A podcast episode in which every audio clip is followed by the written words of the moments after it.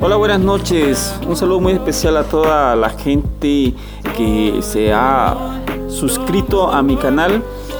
En esta ocasión vamos a empezar eh, a escuchar un buenísimo programa al nombre del señor Jorge Lozano.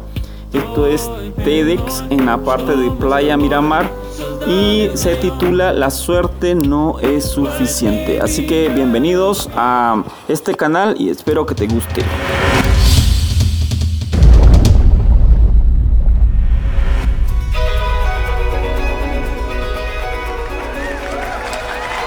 Gracias, gracias.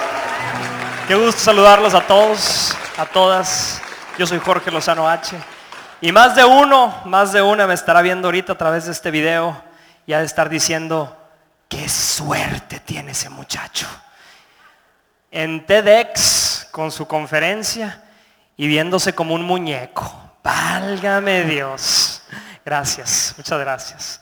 Mi conferencia se llama La suerte no es suficiente y me gustaría empezar contándoles una historia.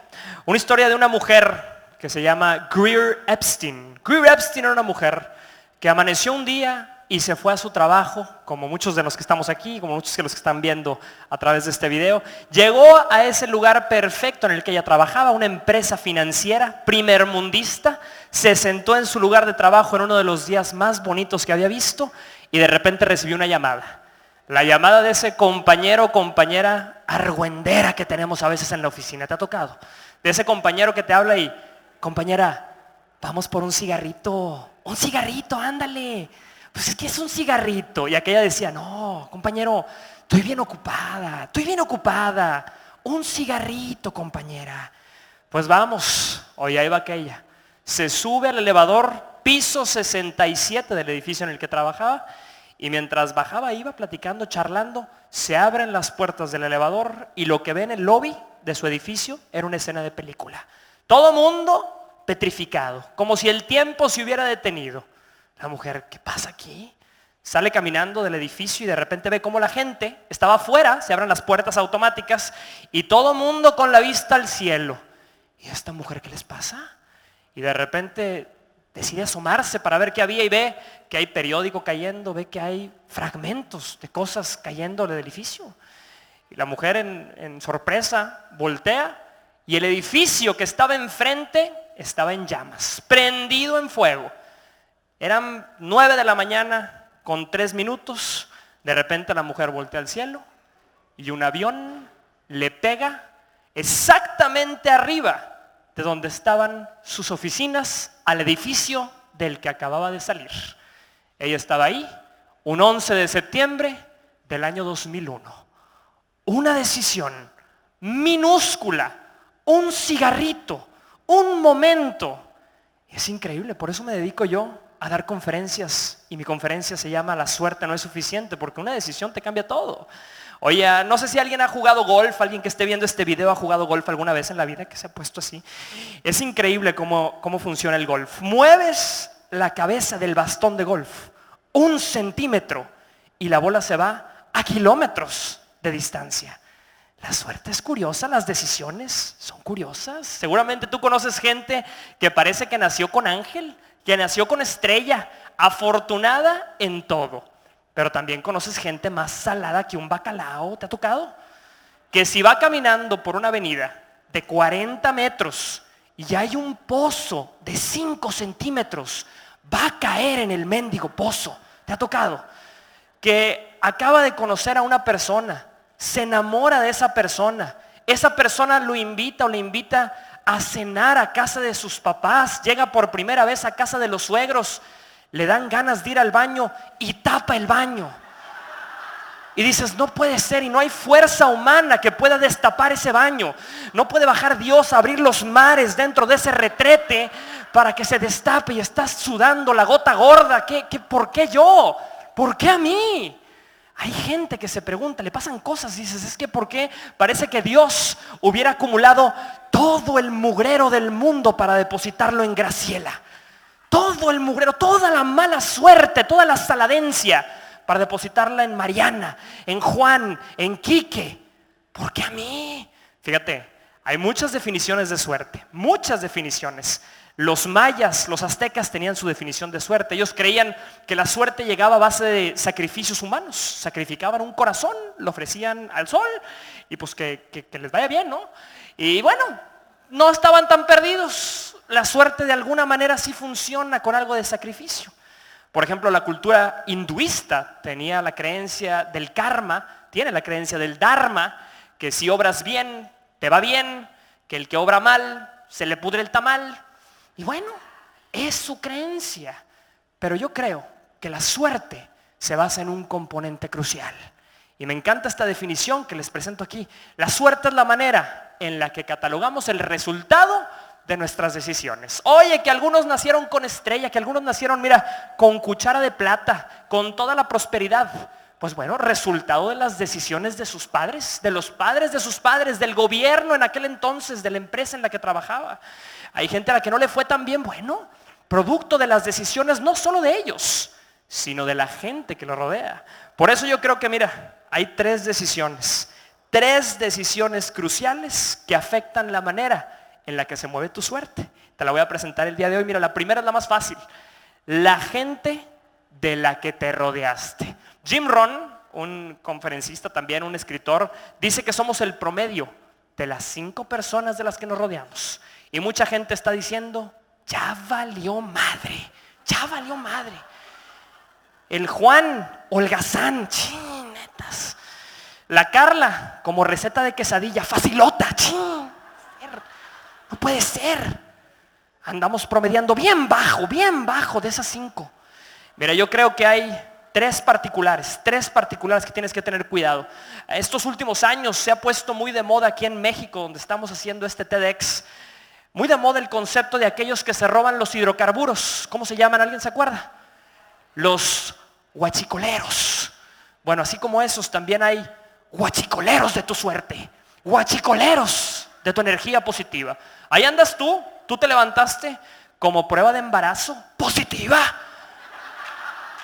pero te topas a gente de repente que dices, gente, mira, tres tipos, los peores guachicoleros de tu energía. La gente que vive amargada, ¿tú te, las has visto? Gente que llegas y dices, mamacita, ¿quién te hizo tanto daño para que amanecieras así? Gente que es eterna víctima. Levante la mano, mira, ahí en casa donde me están viendo en este TEDx, piensa, ¿quién es psicólogo o psicóloga de sus amigas? ¿Te ha tocado? Que llegan a contarte puras, puras tragedias.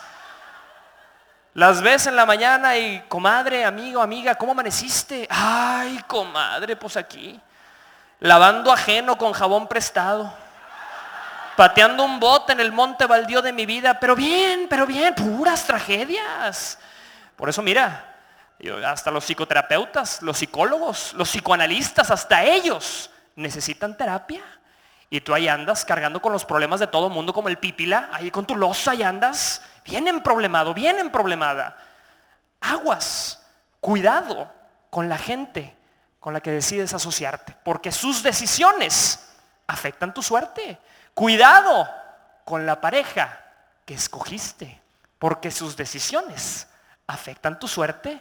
Por eso si estás viendo este video y al lado está tu pareja, si al lado estás con amigos voltealos a ver en este momento, velos fijamente y diles, valórame. Valórame porque te me voy, cabrón. Así, así te me voy. Aguas con los amigos que escogiste. Aguas. Segunda decisión. ¿Cómo jugaste las cartas que te tocaron? Y esta es una decisión aún más difícil. ¿eh? Fíjate, yo tengo la filosofía de que nada te enseña más que la adversidad. La adversidad es una bendita maestra. Cuando tenía 12 años, yo conocí la adversidad por primera vez. 12 años yo era el niño más feo de la escuela. Feo con F de foco fundido. Y yo sé que ahorita te estás preguntando, tú, el muñeco, el más feo, el más feo. Y ahí llegaba yo a mi casa llorando con mi mamá y mi mamá, me acuerdo perfectamente que con el corazón roto de no poder proteger a su hijito, en el único lugar donde no lo puede proteger ahí en la escuela, ahí es donde más me maltrataban. Y en ese momento aprendí, fíjate, de ser el niño más feo algo nació en mí que años después, sentado con un reconocido psicólogo, me decía, Jorge, es que para que el día de hoy tengas secciones en televisión, tengas un programa de radio tan exitoso, tengas secciones de radio en Estados Unidos, 80 ciudades, para que des conferencias en Estados Unidos, en México, en Centroamérica, algo te debió de haber pasado, algo te debió de haber pasado de chiquito. Y en ese momento me di cuenta que todo esto que tengo el día de hoy, todo lo que soy, es producto de mi mecanismo de defensa. Un mecanismo de defensa. Las principales empresas logran sus más grandes innovaciones de defenderse en sus más grandes crisis. El día de hoy pienso en todos aquellos chavos, en todos aquellos chavos que me maltrataban, que me pegaban, que me decían, y me pregunto, ¿dónde estarán? Porque yo estoy dando una TEDx en esta tarde. ¿Dónde estarán? ¿Quién sabe? ¿Quién sabe? La adversidad es una bendita maestra. Si el día de hoy estás batallando con algo en tu vida, mira, agradece, agradece, porque no sabes para qué estás siendo preparado. Yo tengo esa filosofía. Tengo la filosofía. No sé cuál sea tu fe, la fe de la gente que me está viendo el día de hoy, pero mira, yo siento que, que Dios no quiere a los más preparados para sus planes perfectos. Yo siento que Dios prepara a los elegidos. Y por más que hayas dicho, es que me ha tocado una vida salada, Jorge, no tienes una idea. Me ha tocado una vida, una vida terrible. Para algo está siendo preparado. Entre más terrible haya sido tu suerte, más grande es tu proyecto. Porque no puede haber héroes si no hay villanos. No puede haber suerte si no hay mala suerte. Tercera decisión y última. ¿Cuánto creíste? Híjole, si vieras lo importante que es que alguien crea. Creer en ti lo primero, lo primero, creer en los demás. Lo primero. Fíjate, hay una teoría que fue eh, deducida por dos psicólogos, Jacobson y Rosenthal, dos, investigadores. Se llama el efecto, el efecto Pigmalión. El efecto Pigmalión surge de un estudio que se le hizo a 100 niños. De esos 100 niños se les hizo un examen de capacidades intelectuales sacaron los resultados y fueron con los maestros de los niños, les dijeron, niños, eh, maestros, ahí tienen ustedes a los alumnos. De estos alumnos, en secreto les puedo decir que la mitad de este grupo es privilegiado mental. La otra mitad, pues no tanto, medio promedios, promedios, sí, promedios. Los maestros, ah, caray, vieron los resultados, no se lo enseñaron a los niños y empezó el año escolar. Cuando transcurre el año escolar, al final se hace el mismo examen, el examen para ver las capacidades intelectuales y resulta que aquellos niños a los que se le había sembrado la idea a los maestros de que eran más inteligentes, de que eran sobresalientes, resultaron ser sobresalientes. Hay una leyenda incluso que este, basados en esta misma teoría se fueron a un pueblo en España y en el pueblo dijeron, hay una sucursal bancaria y tenemos el reto de que quiebre. Vamos a hacer que quiebre, vamos a hacer este experimento. Oye, pues empieza alguien a decir, ya sabes, siempre hay un argüendero, un argüendero chismoso, chismosa. ¿Tú conoces gente así? Bien chismosa, de esos que están en el grupo de WhatsApp y nada más mandan el último chisme, de esos que se la viven mandando monos encuerados, ¿te ha tocado? En sus, en sus aplicaciones ahí andan. Y bueno, tenías, ya sabes, empieza a correr el chisme. El banco del pueblo está quebrado. Todos como que el Banco del Pueblo está quebrado, eso es una institución financiera, el Banco del Pueblo está quebrado. Al principio nadie creía, nadie creía. Pero después de una semana, uno de los clientes del banco dijo, mira, por si las moscas, entre que son peras y son manzanas, yo saco mi dinero de ahí. Segunda semana, el banco está quebrado, nadie creía, nadie creía. Segunda semana, mira, lo que era uno, se hicieron 10, por si acaso, quién sabe, no hombre, ahí tengo mis ahorros de toda la vida, los mil pesitos que he guardado, sacan dinero del banco. Lo que eran 10 se hicieron 100 y lo que eran 100 se hicieron mil.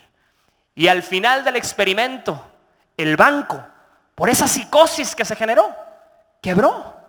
Profecías autocumplidas. ¿Cuántas veces nos metemos el pie antes de iniciar algo porque nos decimos a nosotros mismos, no se puede, comadre, no, esas cosas no te pasan a ti. Tú eres como Mariala del barrio, comadre, siempre fregada, siempre fregada. ¿Cuántas veces renuncias al proyecto antes de siquiera iniciarlo? Hay una frase que me encanta a mí.